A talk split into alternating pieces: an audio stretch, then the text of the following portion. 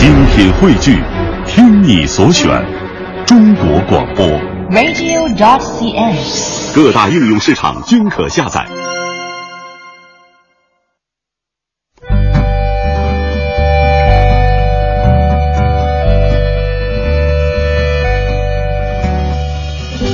讲述看不见的心灵故事，记录几代人的情感春秋。周一至周五二十一点，我们和您一起重温那些年。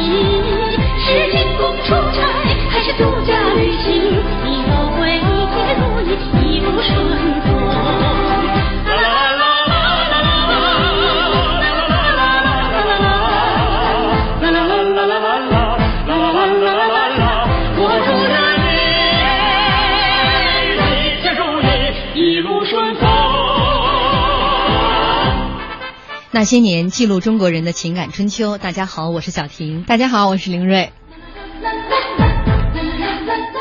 绥化车站，人们追逐着正在驶进站台的列车，往后站站，往后站站。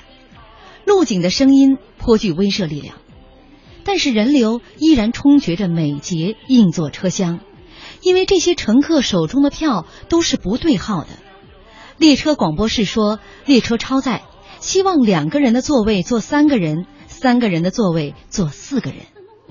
总算找到一个座位，但是看到地上一层的花生皮儿、鸡骨头、冰棍纸、梨糊，我便感到自己其实是坐在垃圾堆上。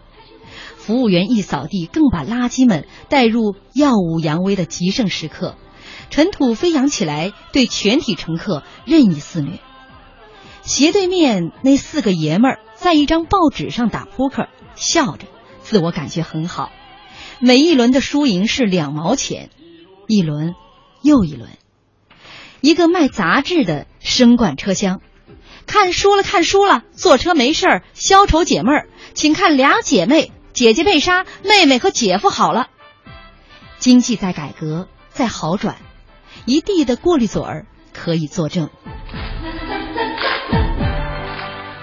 呃，大家不要意外啊！刚才这一段广播剧是我们今天开头的新设计，相信已经勾起了很多听众朋友们的回忆。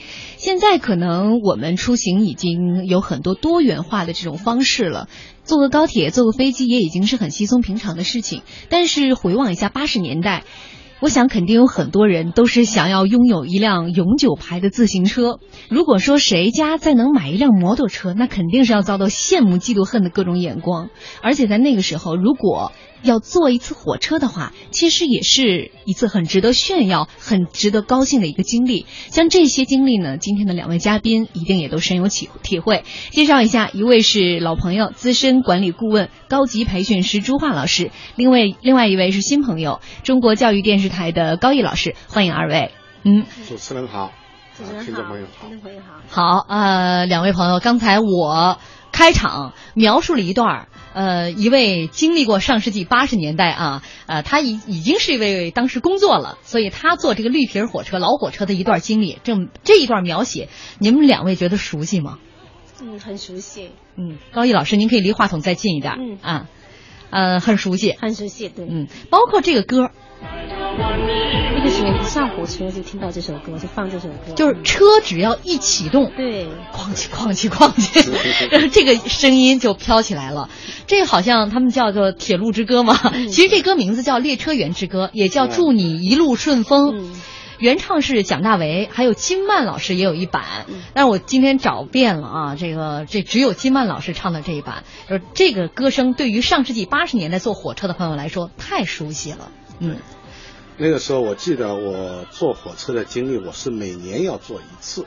那个时候是为了过年去老家苏州，嗯，那个时候就就是很想去体会这样一个坐车的一种感觉，觉得新比较很新鲜。那个时候小嘛，后来长大以后呢，去坐这个火车呢，我就感觉到坐火火车啊不是那么舒服。小时候因为跟着大人走，哎，大了以后不舒服，感觉到那个车厢特别拥挤。嗯。我自己有这样一个体会，上去以后确实就像说，就两个人位置三个人坐，三个人四个人坐，嗯。那大家挤在一起动也不能动，嗯。所以我索性拿一个报纸，就干脆到那个呃那个门口嗯。找一个空的地方坐在报纸上，嗯哎，我觉得这样还宽松舒服一点。我们微信平台上有位朋友问我说：“主持人，今天聊的，你们说这老火车和绿皮儿火车是一个意思吗？”呃，其实我觉得可能对相对今天的火车而言哈、我们对于上世纪八十年代火车都愿意用老火车这样的一个词儿来形容，嗯但是当时应该基本上都是绿皮火车吧？对，都是绿皮火车。嗯我记得我坐火车从要去学校，从那个重庆坐火车到上海去，嗯，要坐很长时间，大概要坐三天两夜。呃，那个重庆到对上海，对对对，要在火车上要吃好几顿饭呢。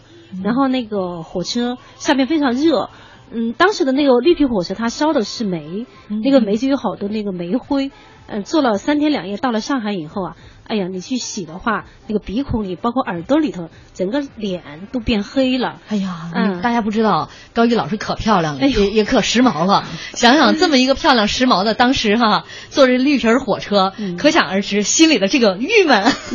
上车的时候还特别漂亮，下车的时候朋友都不认识了。，对，因为那个火车上那个车况特别差，不像现在，就是也洗漱间也很不方便，有时候会没水，嗯。连喝的水也不一定会有的，所以那个当时的车况就是很很，因为人又很多，你要去洗的话，像卫生间的话都很难，要跨过好多的人，嗯，确实特别特别，跟可能现在的小孩子他们都不会，都想不到当年那个火车上的那种状况是什么样子。对，呃，我们也可以跟大家描述一下当年这个绿皮火车是什么样的，呃，站台是什么样的，我们的车票是什么样的，嗯。在车上吃的饭是什么样的，嗯。你在车上遇到的这样的一个旅伴是什么样的啊？也欢迎大家在新浪微博检索“经济之声那些年”或者艾特主持人小婷艾特 DJ 林睿，一起来回忆一下上世纪八十年代的这个老火车，也就是绿皮儿火车啊。嗯当然了，因为在这个刚才朱老师曾经跟我们说了一下，说其实他坐过那种货车，对，就是叫篷车，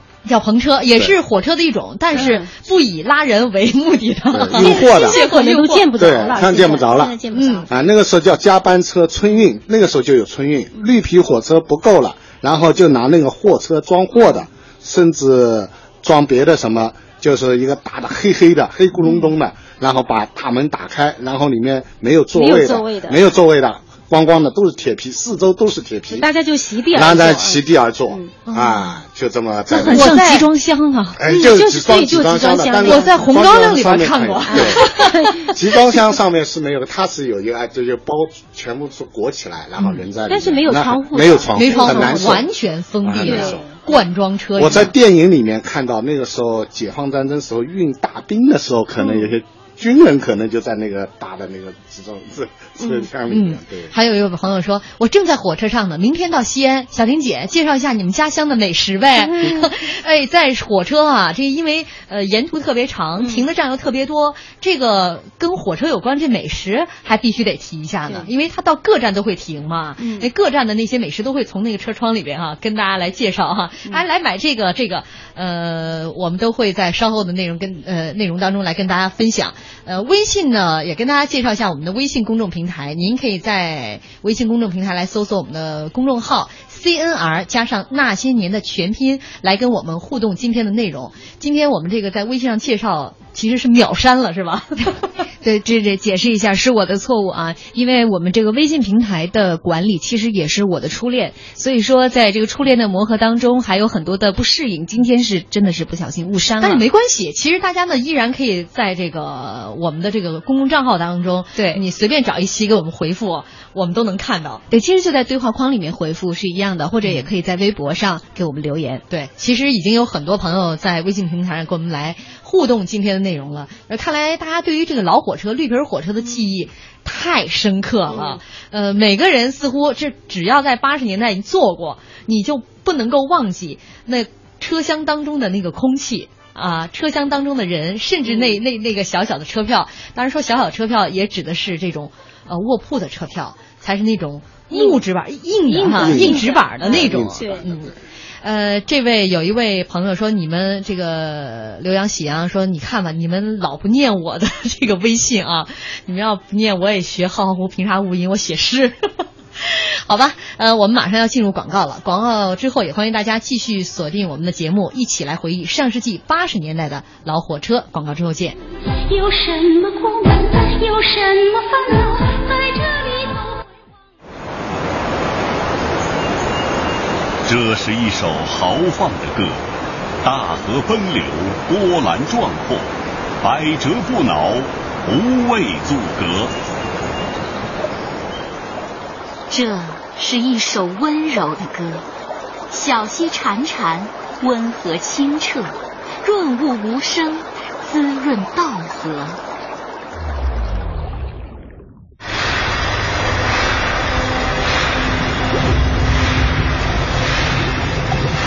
有一天，的歌声变得暗哑干涩，曾经的清澈改变了颜色。水是一首最美丽的歌，责备万物，延续生命，绵延千里，生机勃勃。保护我们的大江大河，不要让这美丽打折。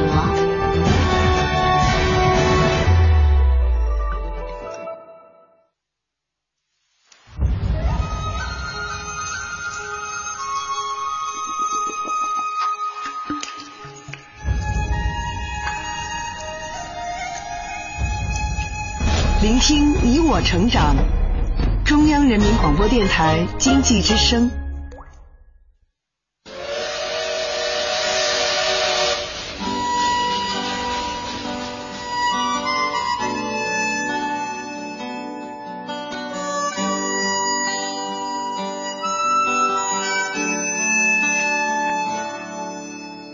曾经以为我的家是一张张的票根，撕开后展开旅程，投入另外一个陌生。这样飘荡多少天，这样孤独多少年，终点又回到起点，到现在才发觉。哦，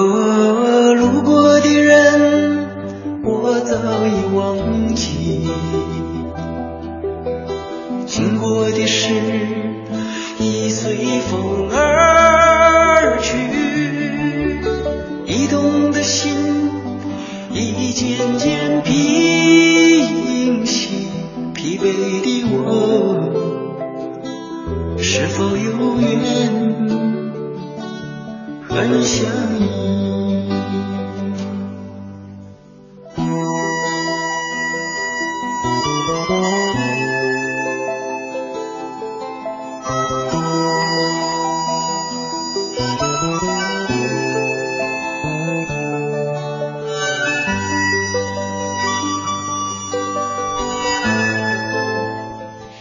大家继续锁定收听中央人民广播电台经济之声《那些年》，本周《那些年》，我们怀念八十年代系列之今天哈，来说一说老火车。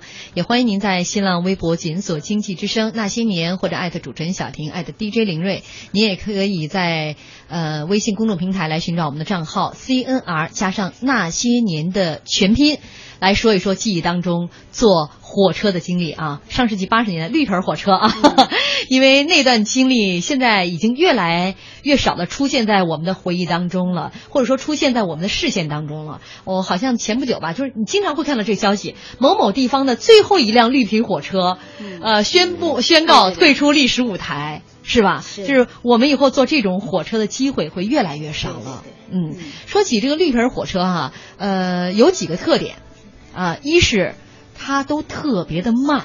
嗯，特别慢，对。嗯，对。高毅老师刚刚一介绍，就是说从重庆到上海有能坐三天两夜。三天两夜。今天也看到有朋友回忆说，他爸爸回忆说那个时候坐从长沙到北京要花两天两夜。我今天又查了一下，如果是动车的话，其实只要六个小时多一点儿，不到七个小时。对所以你看这个时速完全不一样。是是那会儿的车其实也是分几个档次的，嗯就是有特快，对有有直达，还有普快。普快有普快、直直快慢车、慢车啊对。慢车算是一站一停最慢的那种。对，站站停了，老要让车，对，对，这是呃说它是这个慢，其次就是站站都停。对对对，然后还有一点啊，经常要给别人的车让道，是吧？对叫临时停车。对对我们坐在车里边会听到那个广播，就开始说现在列车临时停车几分钟对对对。啊，往往几分钟就时间很长。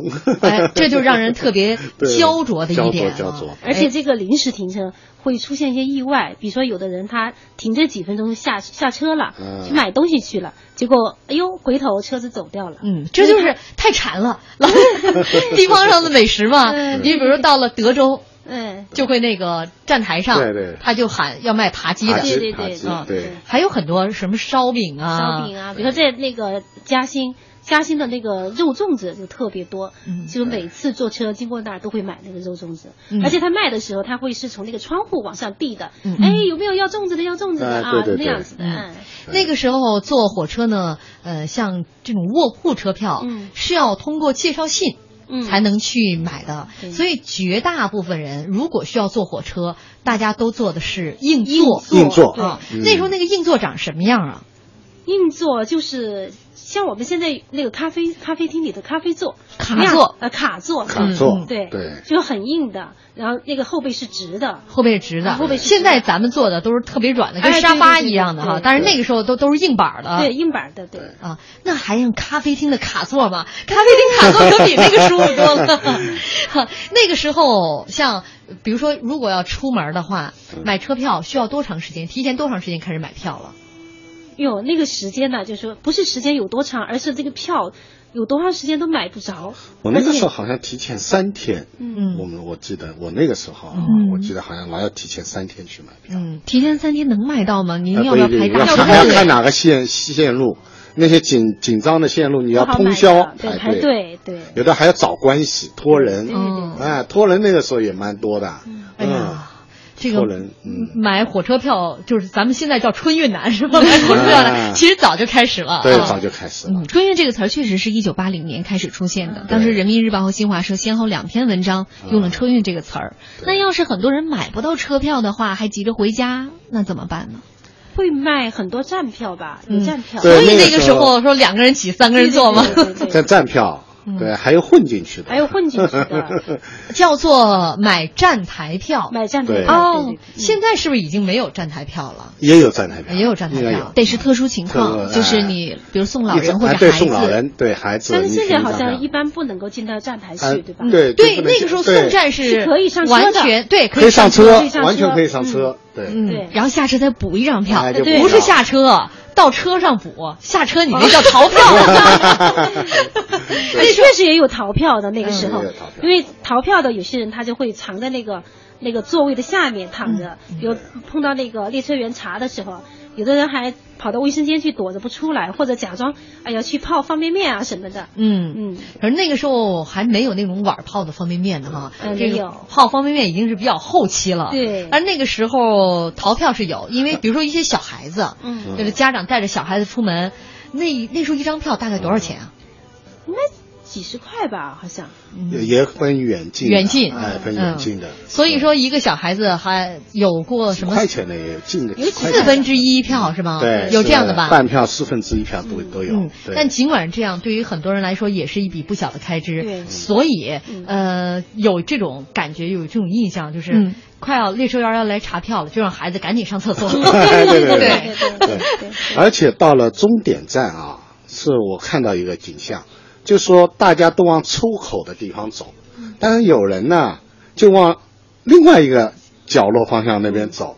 后来我知道啊，就是说，因为那个时候管理不像现在那么严、那么封闭，据说这个出站的另外一个地方有个不为人知的那种像工作人员或者其他人员可以走的那个旁通道，嗯哎，他就从旁边那边穿出去了，就就就嗯还有还有的人会跑到餐车去。对。嗯嗯，呃，这个我们微信上明月这位朋友说，你们见过蒸汽机车吗？就是烧煤的那种火车头，它有二十二个车轮，呃，十个大号的，八个中号的，四个小的，有前进牌和建设牌的。车头上有的写着为人民服务，有的写着某某光荣号。这是不是就是那个呜哐切哐切，哎，对对，对越来越快，越来越快的那种那就是车头蒸汽的，对。那个时候都有有其实我们做过的这做的，我们还做的，那个时候基本上也是这种对对车头，对对什么东方红号啦，什么这种东西，就一个蒸汽机哎车头带上绿皮火车的车对对厢。对哎，对对对对对，嗯，呃，那个时候这个算是老的，那真是老，真是老老古董啊，老古就是董了。八十年代那个你们做做的时候，比他还要再再好一点哈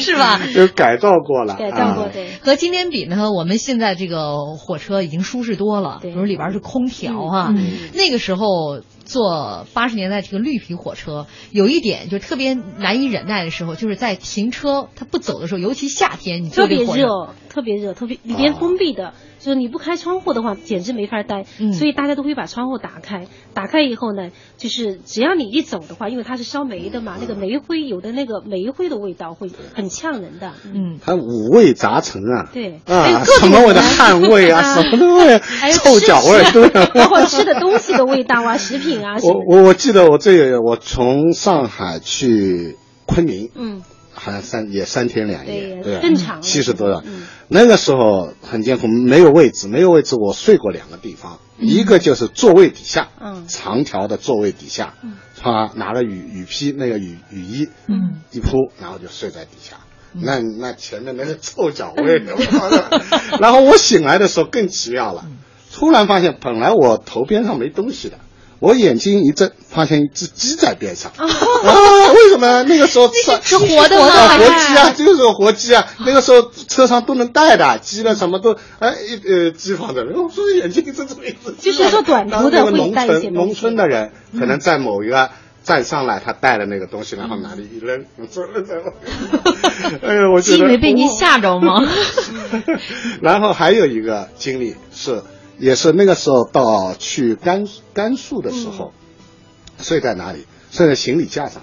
哦，嗯，就原来上面放行李的，对。它一格一格的，然后就趴在这个上面。那您那会儿那个时候有好多人还都在上面挺瘦的，因为我小的时候经常被举到那个货架子上头去小孩子们。哎，对对，那个时候挺瘦，我们都在上面就呃睡，那时候火车质量挺好的。哈，质量挺好。哎 那个时候你看那个就是大家打的那个背包吧，都也都差不多，搁到那搁到那个行李架上。还有呢，有的人你你从他拿的行李大概能够分辨出有是不是学生啊什么的。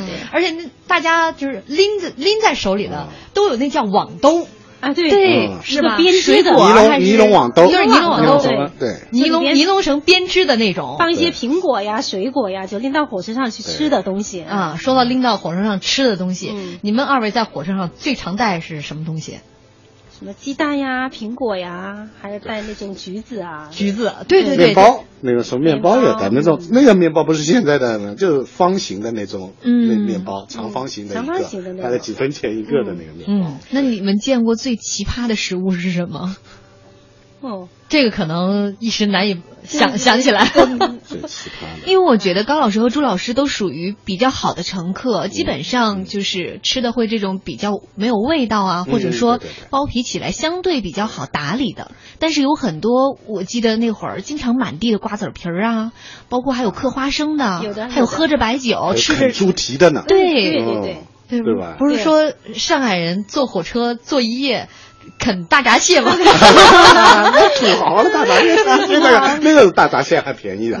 但是我我很有印象，就是经常有人就买一只烧鸡，哎，啊，烧鸡对这个一般就是一只烧鸡，不，有的就是男的乘客，他会买一只烧鸡，然后再买啤酒，一瓶啤酒八十年代那个时候，啤酒还是蛮时哎兴对的啊。后来呢有火腿肠了，确哎实有也也有人买一些火腿肠，还有的呢，就罐头，午餐肉的罐头，哎对对，沙丁鱼的那个哎沙丁鱼对罐头，对对对，这都是在火车上大家经常带的。还。有一些水果罐头，比如橘子水果罐头啊，对，哎，块水果罐头，水果罐头，最常见的就是你看这个人一上了火车上，行李一放嗯。好，就是水果刀就拿出来，就是那个尼龙袋子，拎着水水那些食物往桌子上一放，哎。就开始，对，就是常态的。你看他的这标准动作，嗯。一种人是拿着水果刀就开始削苹果，就一路你就看他在削苹果，然后有人是打扑克，对，打扑克。嗯啊，还有一种人是什么？上来就赶紧把那个茶水泡哎好，对对对。啊，随手都会带一个自己那个搪瓷缸，搪瓷缸，对。对，嗯，是吧？哎，这上面是写着为人民服务。为人民，服务，这些都是坐绿皮火车的一些点点滴滴的记忆啊。我们来看一看大家呃一些留言，不知不觉说火车上就有卖烧鸡的。啊，嗯。还有说这个失年记忆，说我曾经坐过绿皮车。在长沙站，因为小便罚了五十块钱，至今难忘啊！一会儿我们也可以说一说，这个火车上还有很多勾起我们回忆的这个一些犄角旮旯，嗯。比如说卫生间。嗯。现在火车上卫生间的条件已经好多了对，可是当年这个卫生间条件很简陋，包括在火车上。这个餐车，嗯。啊，餐车的记忆，还有啊，就卖这些杂志啊，卖卖这些零食啊，就是那个推着那个零食车，嗯。这些都是构成了我们坐绿皮火车的这个记忆的一面，还有那些难忘的旅途中的陌生的、熟悉的旅伴儿们，嗯，听着特别有故事。这下半段的儿，这个一般故事都发生在人身上，是吧？那个为什么你说刚才朱老师说那只鸡究竟谁吓着谁了？没后文了，是吧？但如果他一睁眼，啪，对面是个美女，对呀、也许就有故事了。朱老师都不好意思，全被我们给编排的。我们微信上还有朋友说有电，视剧下去了，就是啊，有情节了。微信上还有朋友说，我坐过啊绿皮车，出差的时候，他喜欢坐慢车，因为有一点好处就是可以沿途看着路上很好的风景，嗯这也算是大家愿意坐绿皮车一个很重要的原因。嗯，我们还有朋友说，有一个阶段你们大家大家都没有这种印象吗？会带一个罐头瓶来当水杯用。哎，对啊对，有的有的，对嗯啊，就是我们这个记忆，八十年代坐绿皮火车的记忆，被我们的听众、被嘉宾啊，一点一点的，就像拼图一样的，越来越完整的一个绿皮火车当中的这样的一段旅程，三百六十度全扫描。好，我们接下来马上要进入广告了，也欢迎大家继续锁定我们的节目。疲惫的我，是否有缘？交通银行提醒您关注央广财经评论。希望让世界充满活力，创新把一切变得简单，支持助梦想提前到来。交通银行，您的财富管理银行。北京时间二十一点三十分。报时中国经济，我是万科王石。环境问题并非远在天边，而是我们呼吸的空气和饮用的水。倡导绿色生活方式，生活垃圾分类，低碳出行，每个人都可以行动起来，关注环保，关爱我们的地球。报时中国经济。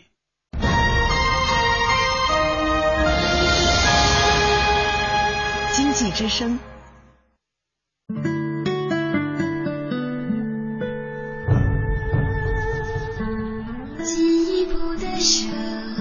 央人民广播电台经济之声。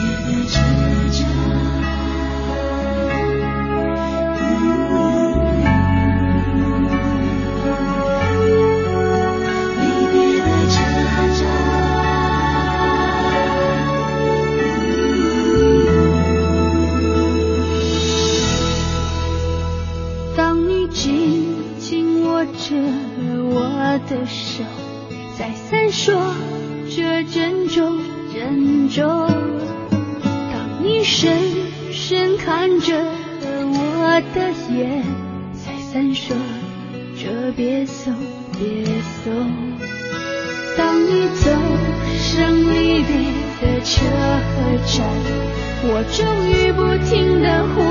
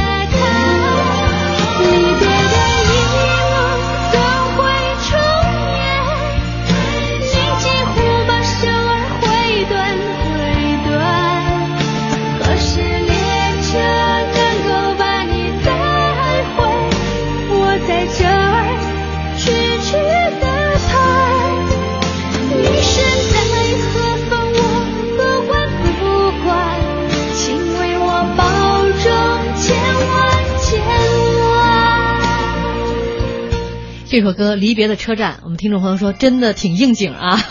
今天呢，我们的话题是怀念八十年代系列之说一说那些年我们坐过的这些老火车。也欢迎您在新浪微博检索“经济之声那些年”或者艾特主持人小婷艾特 DJ 林睿，你也可以在我们的微信公众平台来寻找我们的账号 CNR 加上那些年的全拼。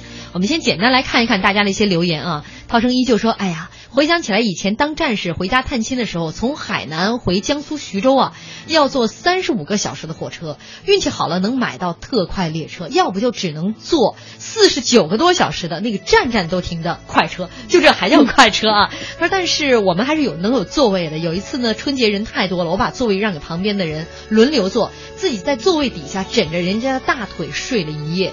说那个味道好啊，都是臭脚丫的味道。不过我旁边是美女啊，呃，没有办法，军装在身，必须向军人致敬啊。我觉得这回家得歇好几天，能歇过来吧？确实，那时候旅途做做完以后，是体力活啊，很累的，很累的，对，确实很累，腰酸背疼。嗯，我们微博上还有一位水娃妈妈，她说火车上最清脆的口号就是“香肠、火腿肠、大碗面了”，哎，麻烦把腿收一下。我觉得“麻烦把腿收一下”这一句特别有精髓，特别到位。对，这个也有朋友说，好像全国的这个火车上叫卖声都是挺统一的，嗯，只不过随着年代的不同，有一些。这个卖的食物，食物已经被淘汰了啊，变化了。比如说啤酒、饮料、矿泉水、香烟、瓜子儿、烤鱼片儿，横批就是让一让啊。这都上下联都出来了。在我记忆当中，那会儿大家坐火车其实都会自备干粮的。嗯，那小孩子上火车之后，其实特别想让家长在火车上给你买点什么吃的。虽然说跟下面的吃的没什么差别，而且还贵一点，但就觉得如果能磨家长买个九连环玩具啊，能买个火腿肠啊，就是莫大。的胜利，嗯，那个时候呢，就是我们说嘛，那个车窗是可以打开的，对，这个车窗打开呢，有时候它可以上下人，对，上下人，人多的时候您应该经历过吧？我我我爬过那个窗，啊，您都爬过，时间来不及了，来不及了，那门拥出了很多人，那进不去，那只能找。这个位置在哪里？那个窗，然后就从这个窗里面爬。那您爬窗户的时候，里面的人还会接应一下吧？哎，里面的人会啊，哎，给你拉一把进来了。谁没爬过窗呢？是吧？又是 有一次我我坐火车，我就是春节的时候回从上海走吧，然后就同学就送送到闸北火车站，人特别多。然后我整个腾云驾雾，然后从窗户他们就把我拖进去了，嗯嗯，里边还有同学在接应呢。对，这是这个上不了车的时候，是走一个这个算是最近的一条途径啊，就是从窗户爬进爬出。另外啊，我我总觉得就是每次在车快要开的时候，你把钱给了那个小贩儿。让小贩给你拿东西的时候，我觉得最惊心动魄了。我总觉得他赶不上，他们拿着钱就跑了。但一般他还是会很敬业的跑两步。对对对，对会跑两步递上来。所以这个场面是大家会经常能够看到的。对，嗯，对。呃，有一位朋友，这个 Watchman，他说小时候和家人坐绿皮火车去秦皇岛，那也是我第一次坐火车旅游，人太多了，根本上不去。家人还是带我从车窗跳进去的，还是家人那种火车票是两指宽的硬纸卡片，粉红色的，记忆犹新。对对，那时候硬座也是那种，硬座都是就是那个长方形的一个小纸片，硬硬，对，很硬的，很硬的，对。然后进站的时候，他用一个剪子剪一个口，对对吧？嗯，再早一点，是不是应该是一张很薄的小纸片儿啊？不是，现在是很现在是很薄的，以前是硬的，以前很硬的，是一个东西。嗯，现在都实名制了。那个时候捡到一张这个票，你就可以上车了，是吧？对，所以车票很金贵啊。呃，这个歌《离别的车站》就是经常会看到这个在车站接送人。我们刚才也说了，在站台上是能。能够走到站台里边去接送的。啊，呃，说一说你二位吧，这个俩人在车站的这种接送的这种让你们难忘的。哦。我我说一个故事吧，嗯，我记得有一年假期，就是我和我大学的时候的啊，就是那个时候的男朋友吧，然后嗯坐火车要去贵州了，在贵州以后他就下下火车了，然后我还要继续往下坐。然后就两个人呢，就难舍难分的。后来就是依依不舍的，从在在那个站台上，真的是，嗯，可以想象啊。嗯。后来他还写此处省略一百个字儿。对对对。后来他还写了一首诗叫《站台票》，但是现在我已经记不得里边写什么了。嗯嗯。你说你你把他都快忘了。这开个玩笑，开个玩笑啊。呃，还有一个朋友，你看，说你你们聊这个老火车啊，其实当年坐这个火车。挺痛苦的经历的，被你们现在聊的都很快乐。是当年坐火车真的挺痛苦的，尤其在夏天坐几十个小时，然后人又多。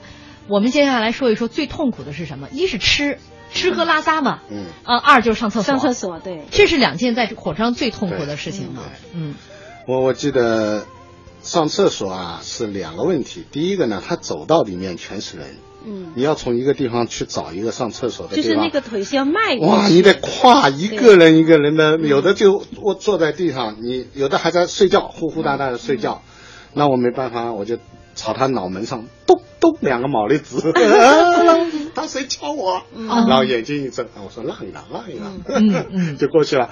这个过去了，才过了第一关，再过几关以后，到了厕所的那个门那边，那是一排队嗯啊，要要排很长等啊，这个情况嗯，非常急。嗯，那个时候的厕所是什么样的？就很小的，就里边那个冲水都不是特别好，然后里边卫生状况是很差的。就是一般要女，就是女生要进去上厕所的话，是其实特别痛苦的一件事情，真的是。也没水，嗯。经常里面没水啊，那个时候好像不像现在，现在是门儿。啊，现在干净多了。啊。过去像像朱老师坐那个火车时候都是帘子是吧？啊，对我那个时候那个篷车嘛，或者是嗯。就一个一个角落弄一块布，它有的还不是布，我记得就拿一个稻草的一个草垫子哦这么一挂就行了。嗯，就一草垫子，草垫子就看到一个像草包，就那种草包。嗯稻草包，然后把它拆开来，变成一个长的、哦宽的，就这么一遮挡。啊，我倒还没有坐过这样的火车，嗯。哎呀，这听起来都是特别特别遥远的这种感觉了。像原始社会。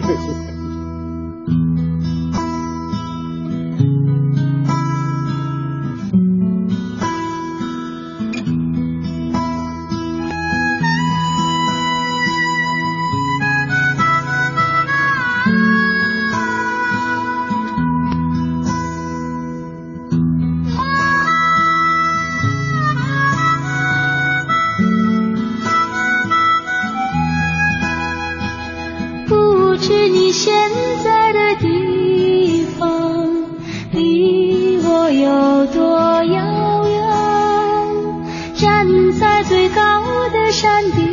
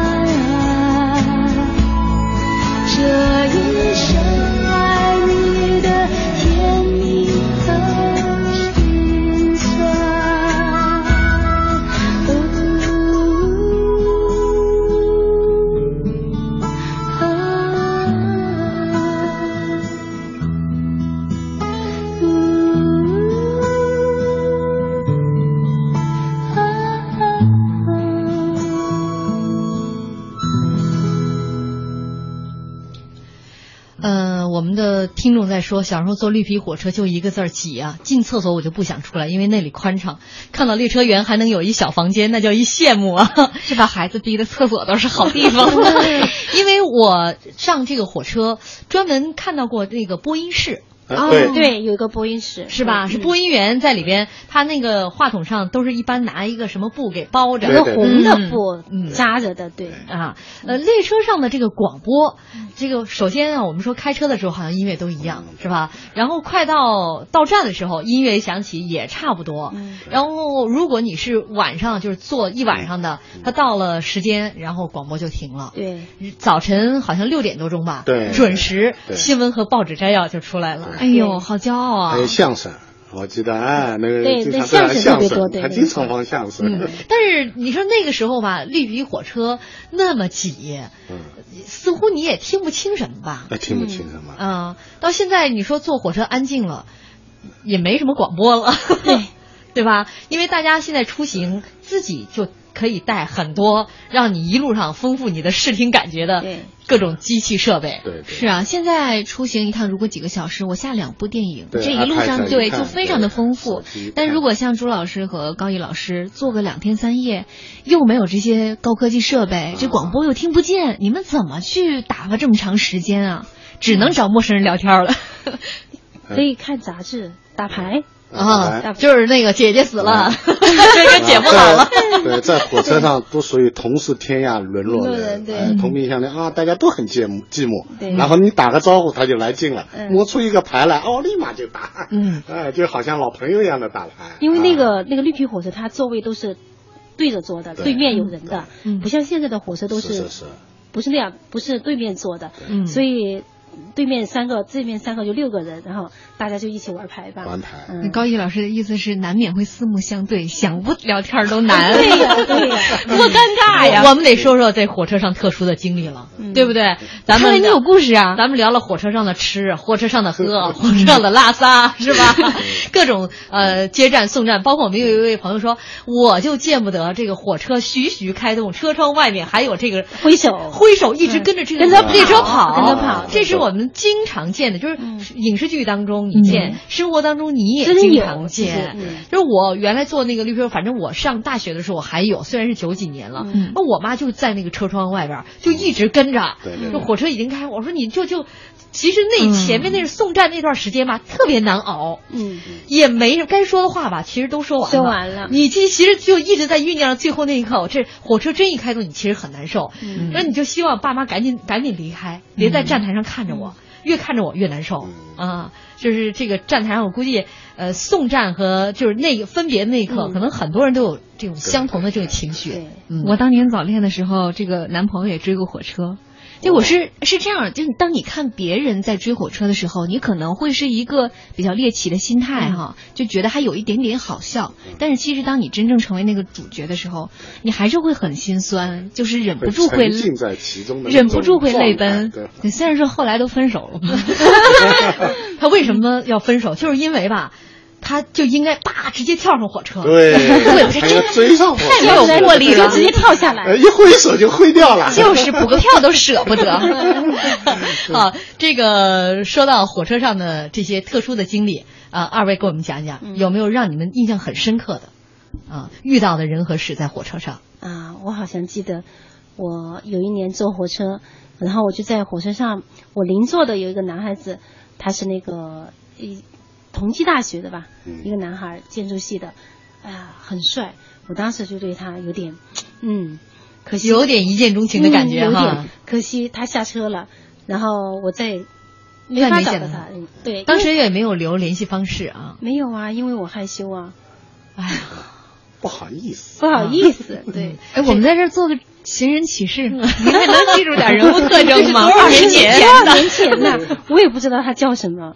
嗯嗯，这是让你印象很深刻的一个人，啊对一个人。朱老师呢？我最有趣的是被人教训了一通，嗯，碰到了谁呢？一个一个看上去像个学者，后来我知道是一个大学的一个老师，哦。年纪比较大，然后在那边那个戴着一副眼镜坐在我的对面，他我就看着他，然后呢，他也坐坐坐坐，然后他他先开口开口，开口问我到哪里去，我就跟他聊，聊到最后，长者的风范来了，啊然后他一看我很年轻啊，然后就开始开教了，啊啊，然后跟我讲你你有什么理想啊，想干什么呀，就把我教呃引导了一番，嗯。然后我就从头到尾听他教导。我觉得他教导我的时候，我感觉他很有成就感。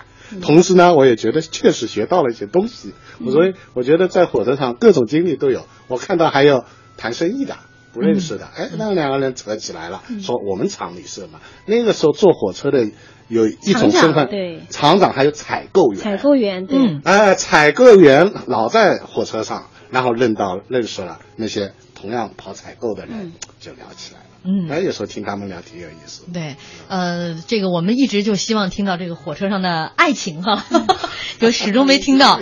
我真是有一个朋友，就是和他的先生是在火车上，就是这么认识的。呃，是因为他回家去探望生病的妈妈，在路上呢想起就就着急，这女孩子嘛就抹眼泪，嗯，然后身边的这个陌生小伙子嘘寒问暖，一路上就看这个姑娘不容易，就各种帮助，然后两人就好了。现在孩子也很大了，我怎么没遇那真那真是你没遇到一个抹眼泪的 是吧？真真 是我想起来有一个故事，就是嗯。坐火车吧，因为大家坐在那儿很挤吧，因为时间很长就要睡觉啊、就有一个女孩子，嗯。旁边是一个男孩子，他睡着了时候就会不知道就把那个头靠搁在他的肩上了。那个男孩子就不敢动，不敢动，这样一路坐下来以后，两个人就有了爱情了。啊，哎呦，这个结尾还蛮美的，要不然很有可能是另外一种结局。女孩醒了之后，最腰酸背痛的一个。这女孩起来，你干嘛？啪，一巴掌过去了。呃，我们这个有听众说，我和女嘉宾有一样的经历，哎但我不同的是，我要了身边女孩子的联系方式。哦，因为他是男嘉宾嗯，他说不试试看怎么可以呢？就 是梦想总还是要有的，万一实现了呢？也也不知道这位嘉宾呃朋友实没实现哈。嗯，还有一位朋友说，我在火车上吃的啊，有一次是去上海出差，巧了，我一同学在车上是列车员儿，吃饭的时候给我拿了一个铝皮饭盒的，有热米饭的，上面是厚厚的酱牛肉，有鸡腿、青菜，真的是天堂的待遇。嗯，你这说的多可恨呢？你说那肯定不是八十年代了。那那人家是不是列车员吃的吗？列车列车员，列车员那那那那那那个铝盒子的啊，列列车员吃啊的。其实那个时候火车上真正卖一些这个盒饭，呃，我印象应该是八十年代末了。我跟我妈妈坐火车80年代去去80年代去郑州啊，嗯对，当时火车上就有卖那个盒饭的，拿的是那个白色的泡沫塑料的那那种盒子，白色的泡沫塑料我就特别想吃。其实我妈就告诉我说。不卫生，嗯别吃了。那个时候会很早，因为你想餐车上又没有冷冷藏的那些对这种设备，嗯天又那么热对，但我就非要吃，我就特别馋，总觉得人家火车卖那好吃。然后打开那个时候那个绿皮火车窗户不是可以打开的吗？嗯然后车窗是打开的，我刚一打开那个盒饭，对面一辆错车的这个车、哦开过来之后。风啊，嗯就是，然后一个大石子儿就从窗户里边嘣就直接崩到我那饭盒里了，嗯你怎么办了？吃了吗？必须得吃，太节俭了。就是那个时候你你想，这可能也都不是让你在意的事情了，那是一块超级排骨，特别硬。我就想着石锅拌饭呗。石锅